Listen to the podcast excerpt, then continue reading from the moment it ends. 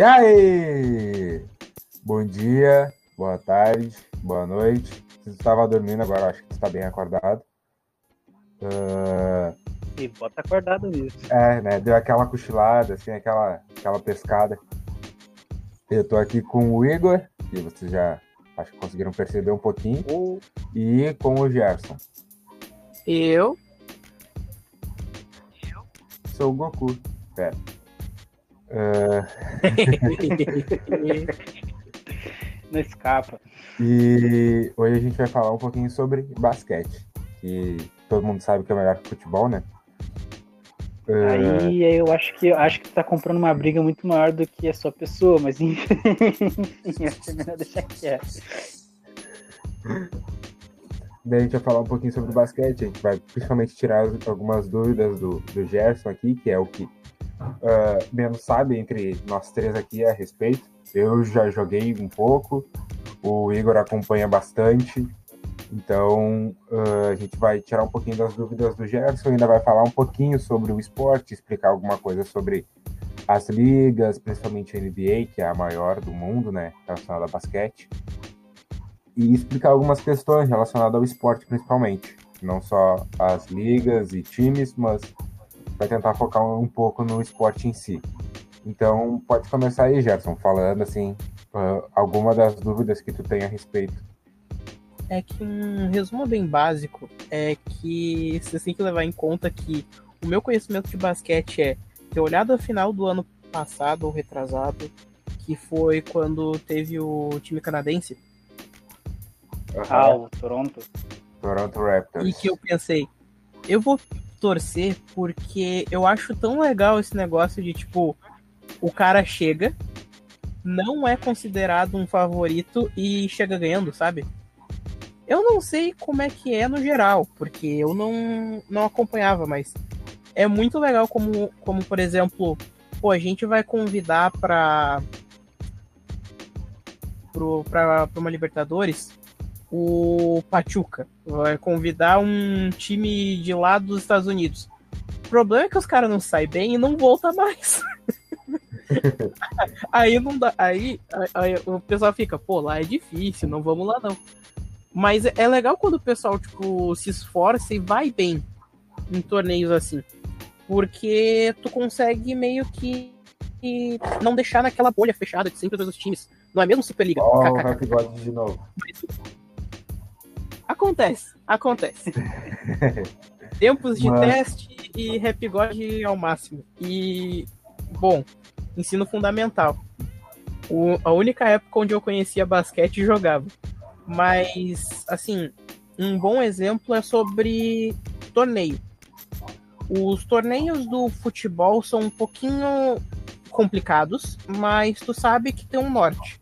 Que o final dele vai ser sempre o Mundial de Clubes. Uh, principalmente no Brasil. Porque tu vai ter o regional, se tu se sair bem, tu pode ir se classificando pro nacional. E do nacional, tu pode ir pra Sul-Americana, Copa do Brasil, que te levam.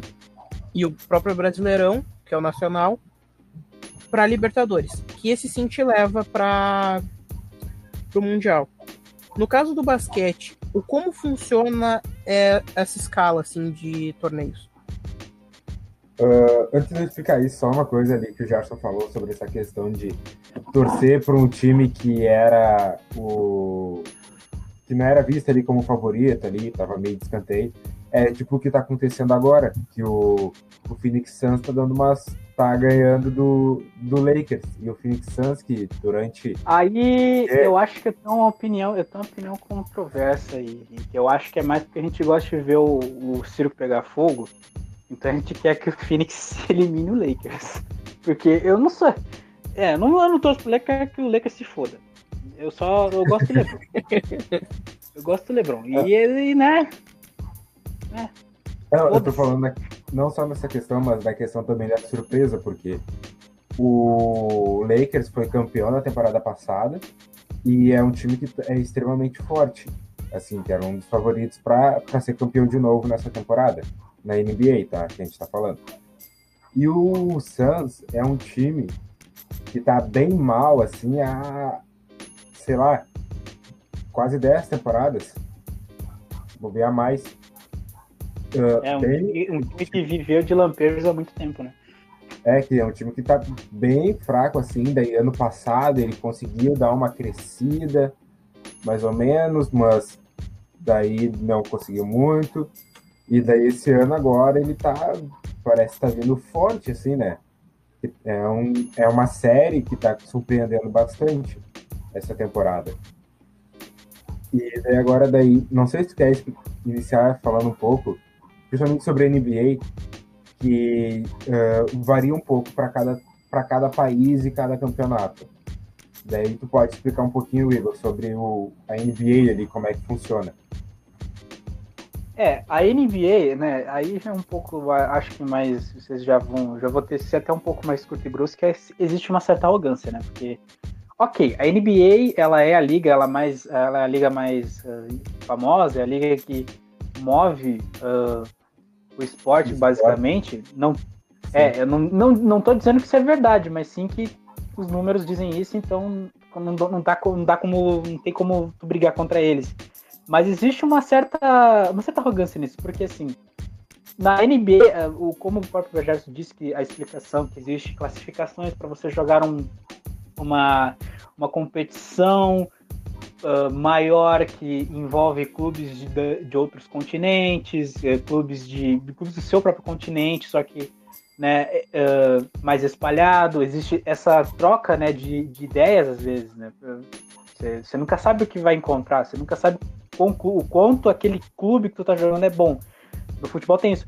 No basquete, mais falando pela NBA, que é só NBA mesmo, que é, é um pouco mais manjado, né? Não existe isso. Eles jogam para ganhar a NBA. É um pouco parecido até com a Premier League, que existe uma preciosidade com o campeonato deles tão grande que parece que uh, eles só se importam com esse. Tanto que quando um time ganha a NBA, ela eles se, eles se auto-intitulam os campeões mundiais.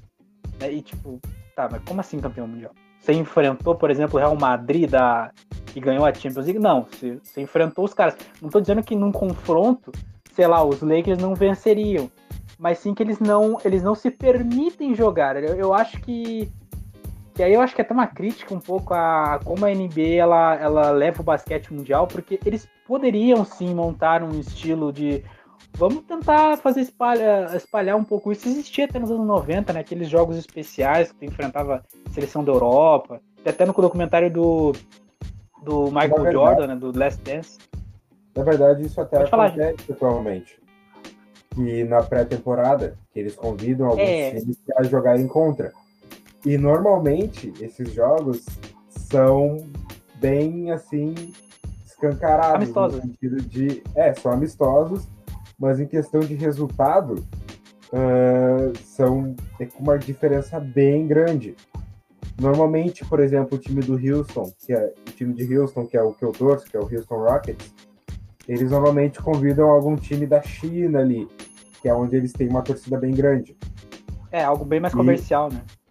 É, e daí é um negócio assim bem, né? E teve, do que eu lembro, não, sei, não foi nessa temporada, mas eu lembro que teve uma, numa pré-temporada que o Brooklyn Nets uh, convidou o Flamengo, que é um time brasileiro aqui do NBB. E eles foram jogar Muito lá bom. e o Flamengo, e o Flamengo acabou uh, perdendo. Mas eu não lembro quanto é que foi o resultado. Mas, tipo, Normalmente, quando eles enfrentam times de fora, assim, que eles se convidam na pré-temporada, os resultados fazem com que eles consigam, uh, com que eles não que, não que eles consigam, mas que uh, meio que provem para eles, entre aspas, que eles realmente são os melhores. Que às vezes mesmo o pior time da NBA consegue uh, ganhar de um time bom assim de fora, com exceções de alguns casos. Teve uma vez que foi o time do Real Madrid da, da, NBA, do, da Liga Europeia lá, jogou contra. Ah, não lembro contra qual time da NBA. E eles ganharam. O time do Real Madrid ganhou. E eles tinham o Luka Doncic, que é atualmente um dos grandes jogadores da NBA no, no cenário atual. Então, e na época esse jogador, o Luka Doncic, ele tinha 16 anos. E atualmente ele tem 20 e poucos e tá na NBA. Então tem bem essa variação. E tipo, na questão de questão de funcionamento, a NBA joga só entre eles. E os, o estilo assim que eles organizam é só um campeonato que eles têm e eles têm uh, campeonatos iniciais assim para iniciar a temporada, que para eles recuperarem o ritmo de jogo, mas que não é valendo nada muito ali. Tem só a Summer League, que daí tem normalmente quem joga são uh, jogadores que precisam melhorar um pouquinho mais, pegar um pouco mais de ritmo, e os novatos que jogam esse campeonato da Summer League. E que daí sim tem o campeão lá, tudo. E na NBA em si, uh, Gerson? A Summer League seria tipo a Florida Cup? É, mais ou menos isso.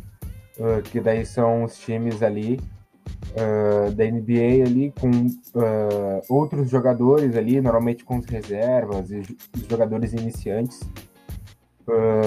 para eles pegarem mais ritmo, pegarem mais, entenderem como é que funcionam os jogos ali. Tudo isso. Daí no final lá tem sim um campeão ali da Summer League. E na NBA em si, eles são divididos em costas, né? A leste e a oeste. Tem os times em cada uma, são 16 times em cada. E daí eles só que jogam todos contra todos, né? Pra daí, uh, no final ali, quando estiver terminando a temporada regular, que a gente chama, eles têm lá os oito melhores de cada, de cada costa. E nisso iniciam os playoffs, que daí vão, que é quando começa aquele é, oitavas de final, quartas de final, semifinal e final. É mais ou menos isso que a gente chama de os playoffs. Que daí quando tá terminando realmente ali a temporada da NBA. E daí eles se enfrentam entre as costas.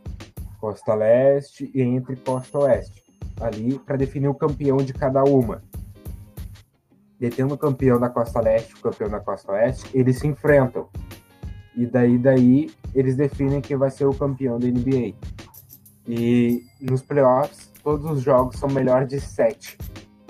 Uh, são melhor de sete ali as, os enfrentamentos ali. Daí o que ganhar quatro jogos se classifica para a próxima fase. E só nos playoffs ali que é definido por vitórias. Porque no, no, em vitórias uh, diretas, assim, tem que ganhar X jogos para se classificar. Porque na temporada regular, como são 89 jogos, uh, quem tem o maior número de vitórias ali e um pouco menos de derrotas ali vai conseguir se classificar melhor dentro da sua grade ali. E daí tu tem que conseguir, tu tem que conseguir ficar o mais equilibrado possível. No caso, ter o máximo de vitórias possível, mas se tu tiver um número próximo ali de cada um, uh, tipo, tu ter 39 vitórias e 35 derrotas, ou o contrário ali, tanto faz, pode ser que tu ainda consiga se classificar para ir para os playoffs. Tudo depende de como os outros times da tua costa ali, da tua franquia ali, consigam ir. Só que na NBA, só que nos Estados Unidos em si, na verdade, eles têm a G-League, a G-League, que é uma liga que é, por exemplo, a Série B, entre aspas, da NBA. Que muitos jogadores iniciam por ali para depois ir para NBA, talvez. A G-League, elas são um campeonato uh, separado em que, ela, em que os times são uh, times secundários dos times principais da NBA. Uh, eles até têm outro nome na G-League. E daí, esses times ali, eles competem entre si ali, que nem NBA. Só que, uh, normalmente, alguns jogadores da NBA que não estão muito bem, eles mandam para G-League. Para ganhar um pouco mais de experiência, etc. Ou mandam para algum outro uh, campeonato de fora da NBA. E daí, uh, dentro da G-League ali, tu pode, os jogadores dali podem ter a possibilidade de ascender para NBA ou não. Tudo depende de os olheiros ali, de como que os times da NBA estão vendo eles ali, os técnicos. Mas, no geral, varia muito de como funcionam os campeonatos. Por exemplo, aqui no Brasil, tem o NBB, que é o campeonato principal de basquete, né? Daqui do Brasil. Uh, mas eles também têm uh, campeonatos estaduais, que na verdade são mais ali o campeonato carioca e o paulista, que são basicamente os principais, os times da, do NBB são nesses dois estados. Eles competem ali entre eles para ter o campeão paulista e o campeão carioca. Daí tem alguns outros campeonatos que acontecem ali, mas esses são os principais: o campeonato carioca, o paulista e o NBB em si. E é mais ou menos isso. Assim. Querendo tirar uma dúvida, tirar uma dúvida assim que, assim, apesar de eu, de eu assistir, eu não sou um grande conhecedor do esporte, né? Já, já, já, já, já admitindo aqui, sim, eu sou leigo. então, eu queria saber, assim, se uh, na NBB existe, não só na NBB, mas talvez em alguma, uh, algum sistema de, uh, de, de campeonato de basquete, existe Série B e Série A, assim, de você poder subir o time e trocar os, os times, ou eles seriam os mesmos de sempre? Porque, assim, a gente, eu, eu como um um acostumado a ver futebol, assim como o Gerson, a gente está acostumado a ver aquelas histórias do time que só para a Série B, vai para a Série A, cria uma grande história. E não é uma coisa que a gente vê, por exemplo, na NBA. Na NBA a gente não vê isso, porque o time, o time tá ali e ele pode até mudar de, de, de cidade. Aqui já, como é futebol, é outra cultura, ele não tem essa, esse envolvimento muito. E eu queria saber, uh, Henrique, se Existe isso em, na, na, se existe isso na NBB ou em algum esporte, essa mudança, essa rotação de time? Olha, do que eu sei, no NBB eles têm às vezes ali alguns times que acabam saindo. Por exemplo, a gente tinha aqui o, o time aqui do Rio Grande do Sul, que é o Caxias, e ele estava no NBB, mas por não sei ao certo por quais motivos ele acabou saindo do NBB. E tem, às vezes, as, as alternâncias de alguns times que acabam saindo, outros que acabam entrando. Teve um que eu sei que entrou no ano passado, eu acho que era o Pato Basquete, que entrou no NBB, e alguns outros times que entraram ali também, mas que eu lembro ao certo era esse. Mas tem, às vezes, essa alternância, assim, de alguns times que acabam entrando e saindo, mas às vezes por às vezes questões financeiras que acabam tendo essas. Eh, algum time acaba saindo mas Sim, ou é. até mesmo por ser, às vezes, algum time que está um pouco mais fraco ali, ele acaba saindo. Ou seja, tem vários motivos que acaba, pode acontecer isso. Mas tem sim alguns times que se mantêm fixo ali. Que é o Flamengo, o, o Botafogo, daí tem também agora tem o time do São Paulo. E tem vários outros times ali, tem o Brasília, tem o, o Mogi, até só para ponderar, assim, para quem tá escutando e não entende muito, tá pensando, ah, é uma panelinha. É, assim, não é bem isso, né? Porque, tipo, pelo que já li da NBB, existe sim o interesse de outros times jogarem. Aí, claro, tem que passar por uma série de, de condições, que aí são, dá para entender, porque, porque não é uma panelinha, assim. Claro, não por é exemplo, não pode tirar o é, tipo, tu não, é, exatamente. Tu não pode tirar. Tem, tem coisas que não dá pra mudar. Tu não pode tirar o Flamengo e o Paulistano da NBB. Tu vai perder a essência. São os, os times que sempre estão ali. Né? Não pode tirar eles. Ok, existe a meritocracia, mas é diferente. O basquete ele tem uma. A, rota, a, a rotação do basquete é completamente diferente do futebol. Você consegue. Você consegue ver momentos bons e ruins, independente, mas o time tá ali, o time tá vivo. Né? Não é que o futebol onde o time está vivo, mas ao mesmo tempo está caindo, como um Vasco da Gama que não consegue se sustentar. E aí fica nessa briga e acaba puxando, às vezes, o, a qualidade do, do campeonato. E aí eu acho que é interessante até falar sobre isso, que o esporte basquete, ele tem muito, o que ele preza muito é a qualidade do jogo. O jogo ele tem que ter, o jogo do campeonato, o campeonato tem que ter qualidade para jogar para as pessoas assistirem. E aí eu acho que eu já vejo a grande diferença com o futebol, que a gente vai sempre comparar o futebol porque eu e o Gerson a gente é bastante amante desse, desse, desse esporte. Eu gosto de basquete, mas confesso que não é o mesmo amor que eu tenho do futebol. Mas uh, a gente, eu vejo assim como um, um, um, algo crítico que o futebol às vezes ele fica chato por causa que às vezes são ideias que não desenvolve, são competições que não não tem o, me o melhor formato para o momento. Às e no basquete tenta uma formação e não percebe que os jogadores não sabem jogar nessa formação. Às vezes o projeto do clube não se encaixa na proposta do campeonato, às vezes, né? E assim, no basquete não tem isso.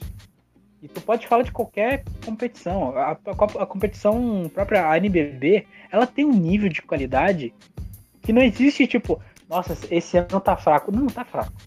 Não tá fraco. É um nível, o nível de qualidade é altíssimo. Claro, para as condições do Brasil não é uma NBA, mas tá ali. Uh, eu, particularmente, eu antes eu tinha um certo preconceito com o NBB.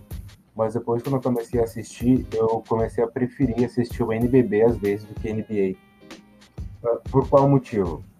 Uh, a NBA por serem tipo, realmente às vezes os melhores jogadores do mundo ali concentrados naquele lugar ali, acaba sendo alguma alguns jogos acabam sendo um pouco irreais no sentido de uh, placares extravagantemente altos.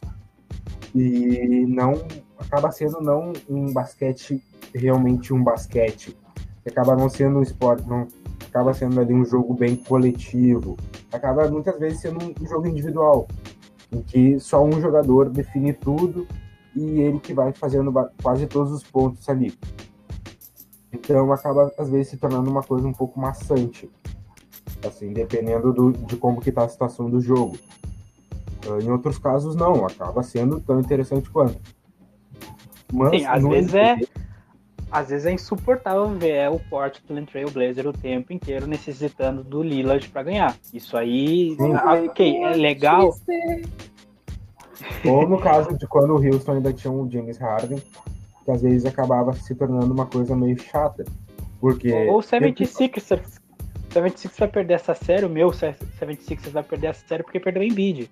E aí, é legal isso? Não é legal. Sim. E no NBB, já é uma coisa, já é um basquete mais bonito de se ver, no sentido de é um jogo realmente coletivo. Eles movimentam, tem bastante, é mais próximo do que o basquete realmente tem que ser.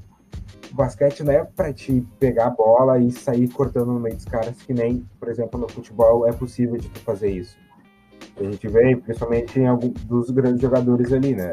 O Cristiano Ronaldo, o Messi, o Neymar, fazem muito isso no basquete, sim, é possível fazer isso, mas é mais difícil, porque o espaço da quadra é menor, por mais que não sejam tantos jogadores, ainda acaba se tornando mais difícil ali de fazer isso, porque é num espaço reduzido. Então, às vezes, os caras acabam se afunilando ali. Então, no basquete, sempre o ideal é tu passar a bola. Tu se movimentar sem a bola e só a bola se mexer ali que daí é assim que tu vai conseguindo abrir espaços para fazer os pontos. E no NBB é basicamente isso que acontece. Eles movimentam bastante a bola, tem mais, bastante movimentação sem a bola, jogadas, tudo. Então é uma coisa mais interessante, é um, é um jogo mais real, assim, de, de se assistir e de se jogar. Então eu acabo achando mais interessante, às vezes, de assistir. Uh, uh, eu gostaria de trazer umas aspas que é sobre assim, para início de conversa, eu tenho um belo dedo para escolher time que eu vou torcer. Que eu escolho, eu começo a torcer pro Torino no campeonato italiano, ele cai. Aí eu começo a olhar futebol ah, foi americano. Tu, seu maluco? Por que, que tu fez isso? Torço pro Green Bay, aí ele vai lá e cai.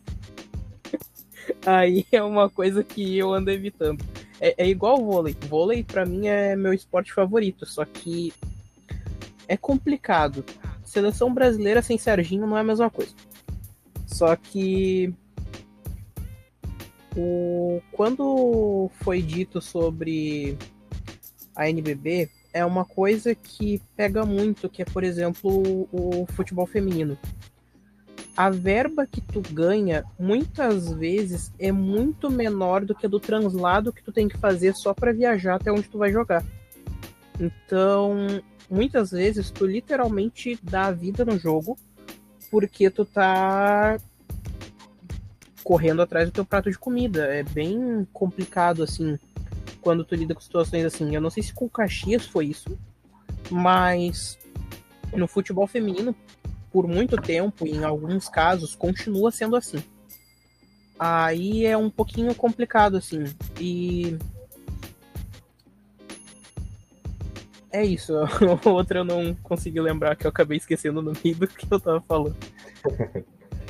Não, é tipo... importante. Acho que é importante, desculpa até te, te atrapalhar, Henrique, mas é importante ter essa visão, porque é um, é um negócio que, tipo, pegando assim, por exemplo, todo mundo ela tem os olhos da NBA. Sempre olha a NBA, NBA é isso, NBA é aquilo, né? E, cara, você tá vendo um time ali que, mano, eles podem montar tudo que eles quiserem ali. Eles têm o dinheiro. O dinheiro não, nunca vai sair dali.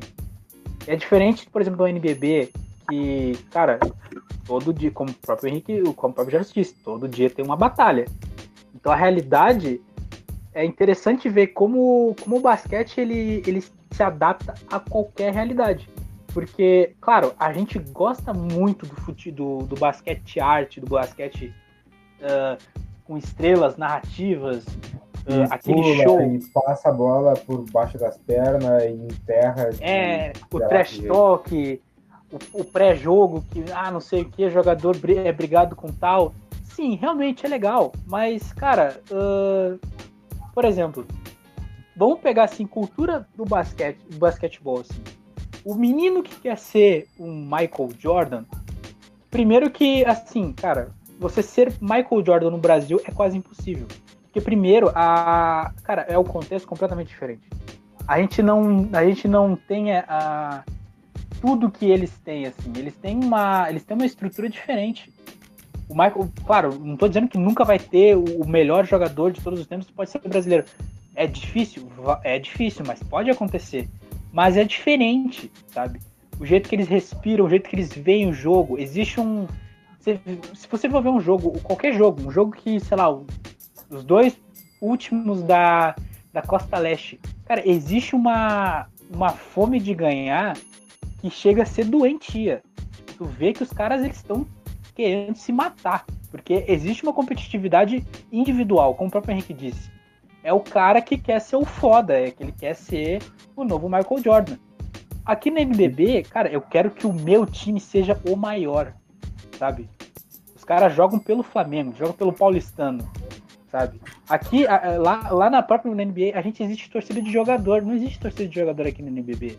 Porque a paixão é, pelo, é pela camisa, não é pelo, pelo, pelo, pelo, pelo jogador. Claro, o jogador é, ele, ele é uma peça importante do jogo, hum, isso eu não, não tô dispensando, mas eu vejo o NBB como, cara, ele vê algo, algo muito mais bonito, a tática. Porque muitas vezes eu vejo jogos de, de, da NBA e eu vejo que é muito, cara, o cara tinha um dia bom, o outro tava no dia ruim. Ninguém fala do, sei lá, o Popovich fez boa, um bom esquema tático ali deu certo. Não, não existe isso. No NBB é o tempo inteiro uma guerra de xadrez. Você vai ganhar porque o time estava melhor postado e claro, tem o, o jogador que é melhor do que o outro e estava num dia melhor.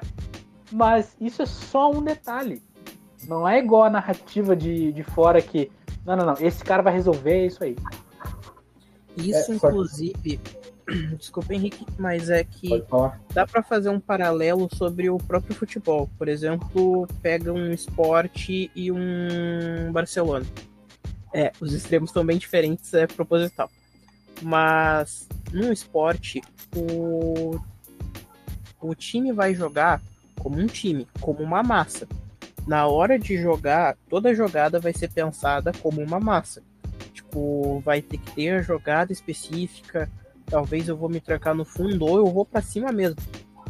Esse é o ponto. eu vou sempre estar tá pensando como um time inteiro. Agora, num Barcelona, tu pega e diz: Ah, a gente tem o Messi. Ele pode fazer, o Soares pode fazer. Aí, tipo, tu pega. Não, eles podem fazer. Eles vão. E se não tiver, inclusive pega aquela individualidade que é. Eles sabem que vai ter gente de qualidade segurando atrás. Então, tipo, e que eles vão conseguir segurar. O ponto é, por exemplo, tu pega um esporte. Tu não vai ver um atacante metendo louco na, no ataque e, e por causa que tem a grande chance dele olhar pro lado e ficar. Eu devia passar pro meio, mas não tem ninguém aqui. E isso é um problema assim que pode acontecer muito, que é por isso, inclusive, que o pessoal não, não dá tanto, tanto crédito, porque é o fato de não ter a visibilidade e ao mesmo tempo a consideração de que eles são estrelas. E além disso, uh, vem aí uma pergunta que eu queria fazer para Henrique: por que Caruso é tão incrível ao ponto de que enquanto eu assisti o jogo, todo mundo gritava MVP e eu não consegui me segurar e eu tive que gritar junto? É, que ele é um. É que, na verdade, é que na verdade isso é mais uma zoeira. Porque ele é um jogador que ele oscila muito. Tem momentos em que. É, como o Igor disse ali, é, ele é. Uh, tem momentos ali que ele tá num dia bom, tem outras vezes que ele tá num dia ruim. Então, ele. Só que ele oscila demais. Tem muitos jogadores que acabam conseguindo manter uma certa consistência. Como, por exemplo, o LeBron. E, mas ele é um dos jogadores em que ele conseguiu um, um, bom destaque porque ele conseguiu ser importante em vários momentos. Mas tem outros momentos em que ele acaba fazendo merda até demais. Mas ele de alguma forma assim ele conseguiu acabou conseguindo uh, conquistar muita gente. Talvez por um pouco de carisma ou por em si uh, por causa dessa questão dele certos momentos ele conseguir ser bem uh, importante para o time, conseguir assumir ali a bronca junto e auxiliar bastante, mas em outros ele acabar não conseguindo fazer tanto. Então é mais ou menos isso. É, eu vejo que é, eu acho que muito passa também pelo que o que a gente o que a gente vê o que é basquete, né? Basquete é, é aquilo, cara. O cara tá, o cara tá muito bem ele é a atração do jogo. E o Caruso, cara, é, é um cometa Halley. Tipo, você tá vendo ele jogar muito bem, cara, comemora, chama ele de MVP, porque provavelmente vai ser a última vez que vai falar na temporada. E aí eu acho que é muito culpa do. Não é nem do Caruso, culpa é do time. O time é tão merda que aí o Caruso tem que ir lá, tem que fazer alguma coisa para rolar, uh, sei lá, começar, começar a engrenar. E aí as pessoas esperam que ele tenha de novo essa atuação. Porque, pô, é Lakers, né? Não, não pode, não, não existe jogador ruim no Lakers, né? Caio Kuzma. Mas, né, não tem, não existe... ACP. É, uh, Drummond, tá bom. É, aí, aí não existe, existe esse cara. O cara entra no Lakers, não importa, ele, é, ele pode ser, nossa, tem números terríveis, mas se transforma, se transforma. É o poder da camiseta. E aí o Caruso, o Caruso, o Caruso é um bom, é um bom jogador, um bom jogador para o que ele faz. Ele é um operário, ele consegue fazer sua, exercer sua função muito bem. Mas para um time Lakers da vida, você nunca vai conseguir uh, ser um operário, porque ninguém vai querer lembrar de ti, vamos dizer assim. Porque é, é de novo que a gente fala, é o basquete arte. Né? A gente quer ver jogadas bonitas e cestas, e quase que eu fiz a, a fala do maluco lá, o João Paulo de São Paulo. Mas é, é isso que, que o basquete, que o jogo, que, a, que o público da NBA exige. E às vezes não é o que o Caruso tem. Mas quando o Caruso consegue, sai da frente. Mas eu acho que mesmo assim ele vai conseguir ser um jogador marcante. Muita gente vai lembrar dele, eu acho. Eu, Mas... eu já lembro dele. Eu já lembro dele. Tipo, mas eu acho que esses jogadores, assim, que acabam assumindo um papel específico e conseguem cumprir com esse papel dele, ele acaba se tornando mais importante do que às vezes a estrela do time ali. Uh, vou dar um exemplo de novo ali do, do time que eu torço, do Houston. Uh, a gente tinha o James Harden. Era um jogador que uh, era muito bom no ataque e conseguiu ter uma certa melhora na defesa, mas não tipo, a um ponto de conseguir ajudar. Tipo, ele Antes ele atrapalhava. Agora ele um, consegue teve dar um jogo, Teve um jogo que ele foi espetacular na defesa que vai ficar na história o que ele fez, mas né, tá na história, mas não é, não é tipo, não é normalidade que vai acontecer todo Sim. todo jogo vai ser aquilo. E tinha o PJ Tucker, que era um jogador que eu, na minha opinião, não devia ter saído do time. Mas, né, não, não vem a questão agora. Ele era um cara que ele assumia a defesa. Tipo, quem tivesse que marcar, ele marcava e segurava o cara e fazia o cara aparecer o mínimo possível no jogo. Tipo, o cara que ele marcava, às vezes quase, às vezes não fazia nada no jogo. Então ele era um cara extrem, extremamente importante no time. Porque se não tivesse ele, por, talvez ou o Houston não teria possibilidade de ganhar, ou uh, perderia com uma vantagem de uma vantagem extravagante. Então, além de também ele conseguir ter a sua grande relevância no, no ataque. Porque uh, tem uma parte ali do, na quadra que é chamada de zona morta que é a parte fora da linha dos três, em que tu fica basicamente do lado da tabela. Tu fica sem ângulo de arremesso, quase. E ele teve uma temporada em que ele foi o cara que mais acertou arremesso de três dessa área. Então, ele era um cara que ele conseguia. Uh, ele era um operário, mas era o operário quase dentro do time. Então, e muitos times têm esse jogador ou esses jogadores. Em que a gente pode ver muito isso antes, tinha bastante no, no San Antonio Spurs. Em que ele, sim, tinha seu jogador de destaque, que na época era o DeMar DeRozan, mas o time, no geral, era um time muito encaixadinho, em que todos os jogadores realizavam seu papel com maestria, assim, quase. Que às vezes se tornava um time chato, assim, de se jogar contra.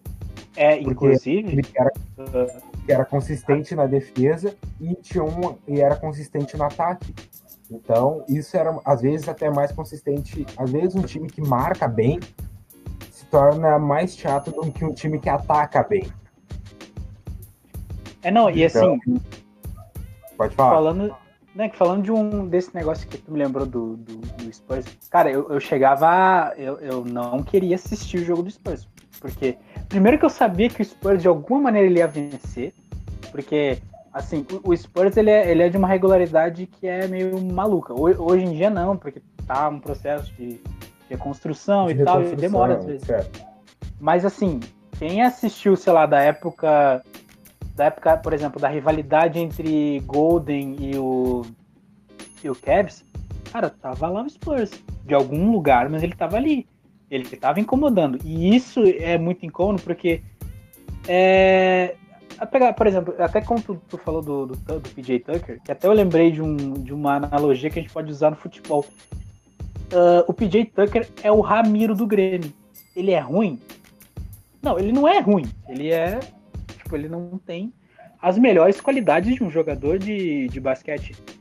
Mas se tu coloca ele no esquema e fala para ele fazer A, ele vai fazer A para que B consiga uh, ser bem feito. E é isso aí, vai rolar. Não vai esperar que toca pro Tucker que ele vai resolver, não. Toca pro Tucker que ele vai dar um jeito dessa bola uh, ser liberada ou vai ter um alívio no time. E, e, e, assim, no Spurs, tinha jogos que era bem assim. O time tinha um monte desses desafogos. Um monte. E aí tu ficava, caraca. O Popovich, o Popovich vai conseguir de novo. Olha lá ele ele vai chegar de novo no, na, nos playoffs. E, a gente, e aí eu sempre tinha esse. Eu tinha, eu tinha esse preconceito Cara, só chega em playoffs. Sim, mas a ideia é essa. A ideia é desenvolver, fortalecer que um dia aquele time vai ganhar. E aí. Aí chega. Aí eu acho que é muita quebra de. de que é quebra de, de pensamento do, do, do, do espectador.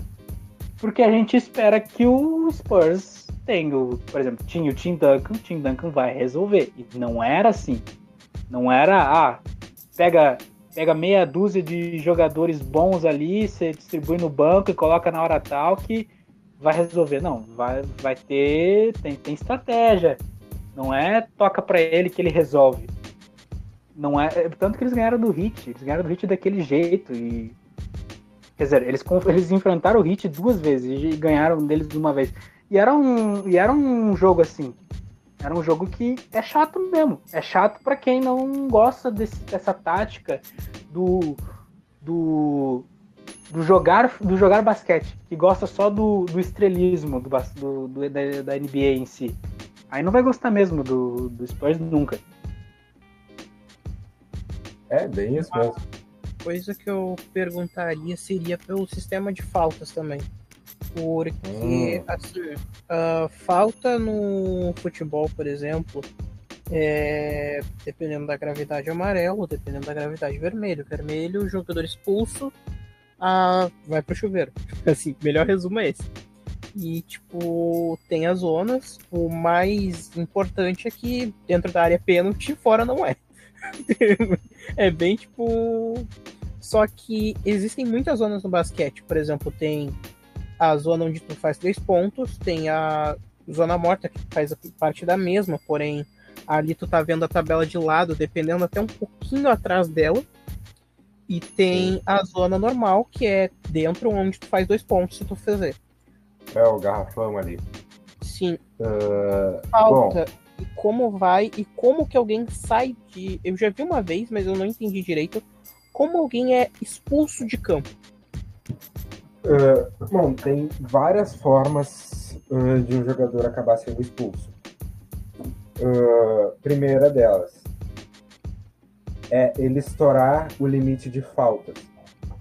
Varia um pouco, na NBA são seis. Se um jogador ele faz seis faltas no jogo todo, ele é expulso, ele é ejetado do jogo. A outra forma é ele cometer uh, duas faltas técnicas, que é ele xingar o juiz, o árbitro de alguma forma, ou ficar incomodando muito, buzinando muito no ouvido, daí toma uma técnica. Ou o rir no banco outra. de reservas. É. Posso colocar umas aspas? Pode. Seis faltas é ejetado? Sim. Caruso não era impostor. Continua. e, mas isso varia. Tem, pô, ou, quando eu jogava aqui, era cinco faltas. Às vezes, em alguns campeonatos aqui, eram quatro. Então, varia muito. Mas em NBA são seis.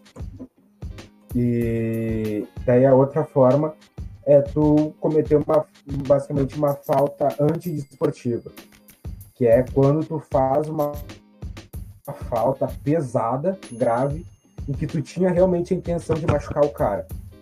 E daí eles vão lá, olham lá no, nas câmeras lá, né? E não é o nome, não é chamado de VAR, mas a gente vai botar como VAR aqui daí fica mais fácil para todo mundo eu, entender. Eu acho, eu acho que é um, acho que é um grande pecado você associar o VAR com aquilo, porque é, por causa que lá é bem feito. E é, é, igual, é igual do vôlei, tipo, chamar do vôlei de VAR é sacanagem.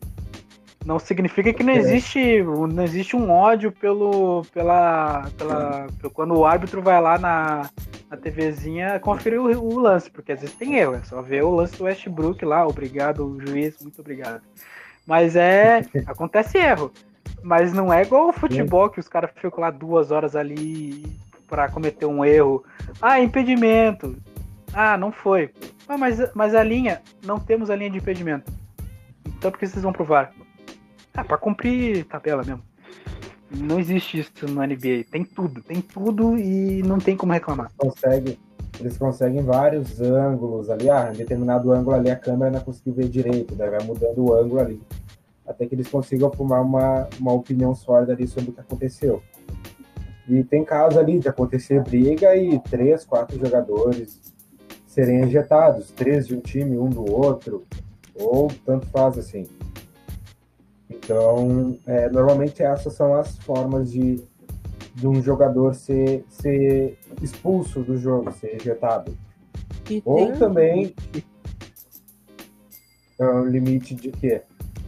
Quantas pessoas podem ser ejetadas antes de ser considerado WO? Ah, bom, eles normalmente vão com 20 jogadores. Ah, ou seja, quase quatro times ali. Ou três times ali. Vamos botar que eles vão com 15 jogadores. Então, são uns cinco jogadores em quadra. Num ponto em que eles não tiverem mais pelo menos um no banco de reserva ali, acho que daí já é considerado um WO. É porque é, realmente os caras não queriam jogar mesmo. Não, é que É. eu ia, é que eu ia perguntar. Não é tipo quem é expulso não pode ser substituído, é, é forçadamente quatro em campo. Não, no basquete não tem esse limite de substituição. E nem, tipo, Ah, ah, então um jogador foi substituído, ele não foi pode ejetado. Sim, tu pode botar ali. ah, pode, sempre vai ter cinco jogadores em quadra. E, tipo, Hum. tu pode sair cinco vezes do jogo e voltar cinco vezes. Tipo, tu não é. Tu for substituído uma vez, tu não volta mais. Não, tu pode sair e entrar quantas vezes o técnico quiser. Te tirar e te colocar de Inclusive, esse negócio de minutagem tem muito sobre contrato. Tipo, o jogador tem contrato para ter quantos minutos para jogar. Tipo, o LeBron tem um contrato para jogar 35 minutos, acho mais ou menos assim. Então ele tem que jogar aqueles 35 minutos. Tem É, jogador sim, que né? tem, tem contrato de 2 minutos. É a coisa mais ridícula do mundo. É isso que eu ia citar. Eu acho meio estranho essa tática da minutagem, porque, por exemplo, tu tem a tua estrela do teu time e tu contratou tantos minutos. Basicamente, tu ah, pagou o crédito na sua operadora predileta. Coraçãozinho, pelo amor de Deus, não trava minha internet de novo. Ah, mas, tipo, às vezes tu tá jogando contra um time, entre aspas, menor e tu tá perdendo e não pode chamar o cara porque o próximo Pode. jogo é contra time maior e daí tu quer guardar esses minutos pra próxima partida. Não, É não é que- questão. tu não vai estar guardando os minutos, tu vai estar poupando ele, porque como no basquete são jogos seguidos, basicamente tu joga dia sim, dia não, eh, então não teria muito tempo para o jogador eh, descansar. Eles normalmente às vezes optam por deixar ele fora de um determinado jogo que não tem tanta relevância para botar o, o no seguido ali em que ele vai poder ficar jogando por mais tempo.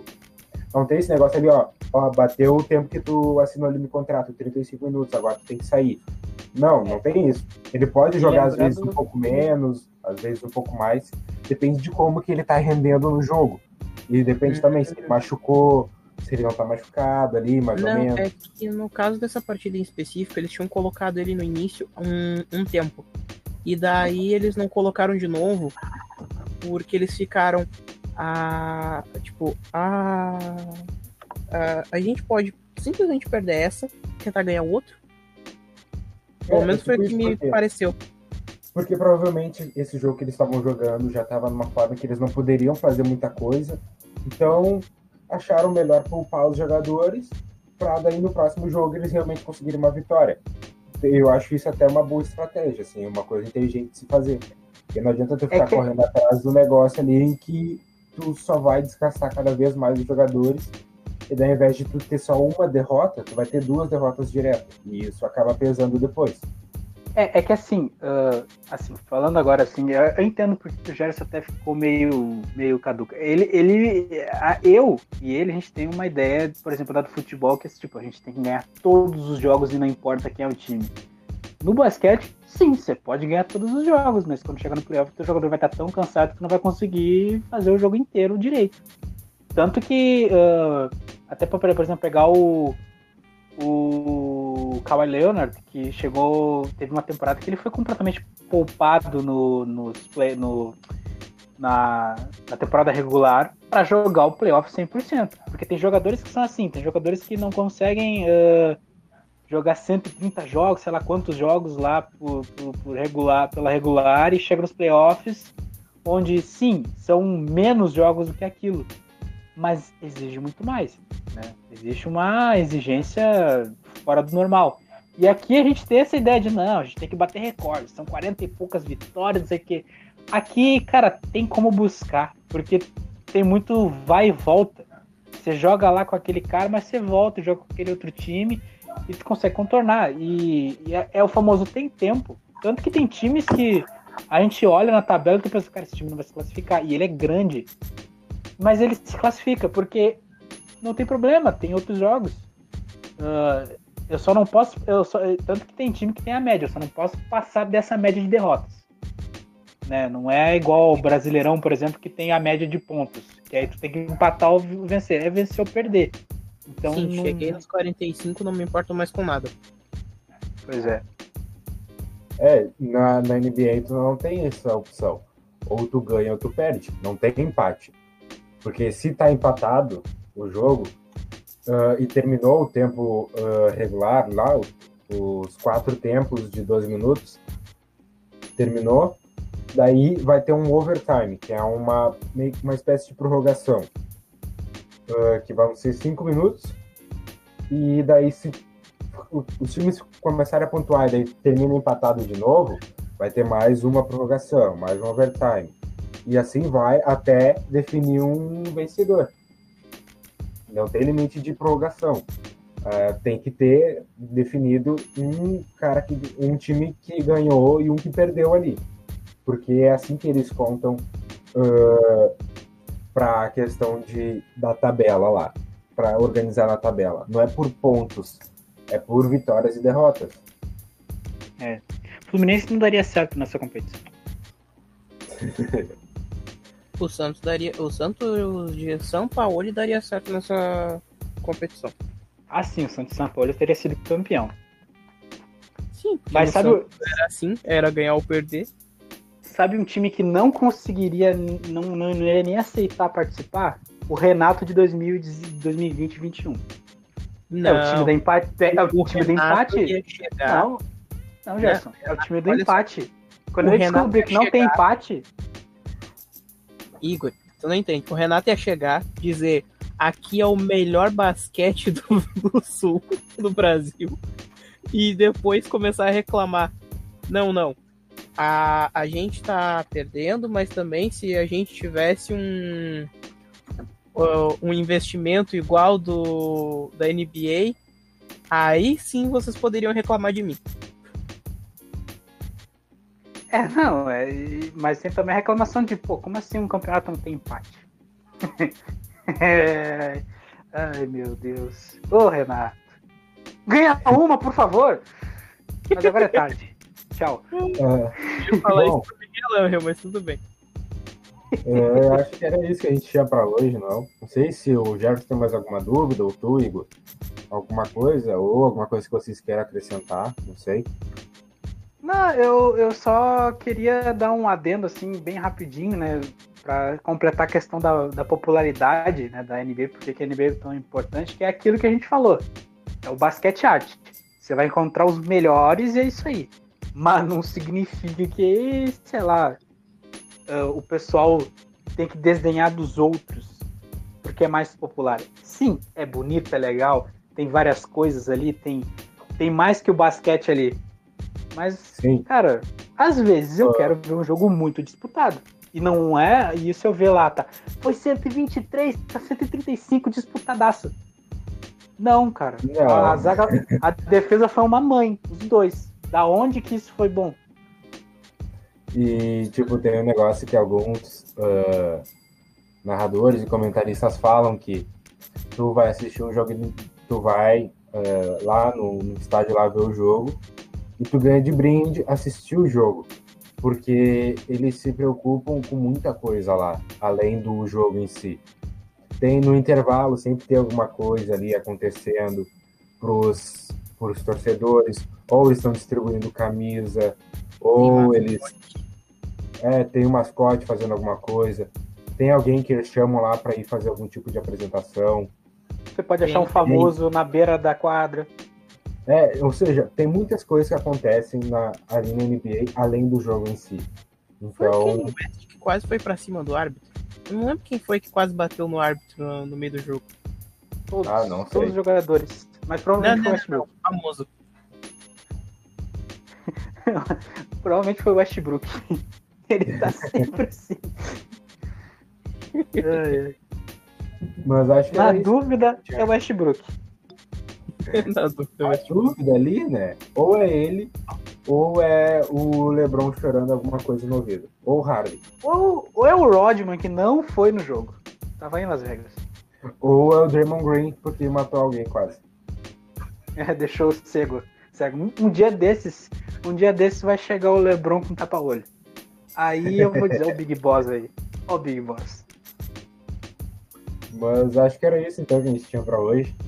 Ah, espero que tenham gostado, tenham ah, aprendido um pouco mais sobre o basquete, tenham tirado algumas dúvidas, ou se tu tiver mais algum, se tiver mais alguma coisa que queira saber, só mandar no, nos comentários ali no, no YouTube. Por favor, se inscreva no nosso canal no YouTube, comenta, curte, compartilha. Aí tem mais uma coisinha, mais uma coisinha. A gente vai colocar nesse vídeo o link do nosso Instagram. A gente não começou nada ainda, né? Porque estamos montando como é que vai funcionar. Mas temos, temos e segue a gente, por favor. Segue a gente também ali no Spotify, né, por favor, e também em outros locais que tu nos encontrar, em outras plataformas. Mas sempre, por favor, dá um pulo no, no YouTube ali, que é o ah, principal, entre aspas. Ali que é onde a gente consegue ter mais noção em questão de ah, quem está assistindo e a gente consegue ter um feedback maior também. Então, acho que é isso. Ah, e também se gostaram e quiserem que a gente faça de novo isso, tratando sobre outras questões relacionadas a basquete ou sobre algum outro esporte que não seja tão conhecido, só mandar nos comentários ali do YouTube. Acho que é isso. Até a próxima. Falou. Superliga pra Jacu, como mais vegetais e falou. Que Deus tenha piedade do meu 76ers. Falou. Pelo menos tu chegou nos playoffs, né, Igor? Ah, eu ouço essa conversa desde sempre. Por favor, não quero falar sobre esse time. Eu só Porra. quero ter. O Houston foi de- até final de conferência. Para esse ano nem sentiu o cheirinho dos playoffs. Meu time, a última vez que ganhou, eu não tava nem no saco do meu pai, provavelmente. Mas é Não, isso. Não pessoal. nada. Só tô com Agora medo eu tô- do link. Falou. Agora eu tô. Agora eu tô triste. Tchau. Escutem Beatles. Quem sabe fica feliz.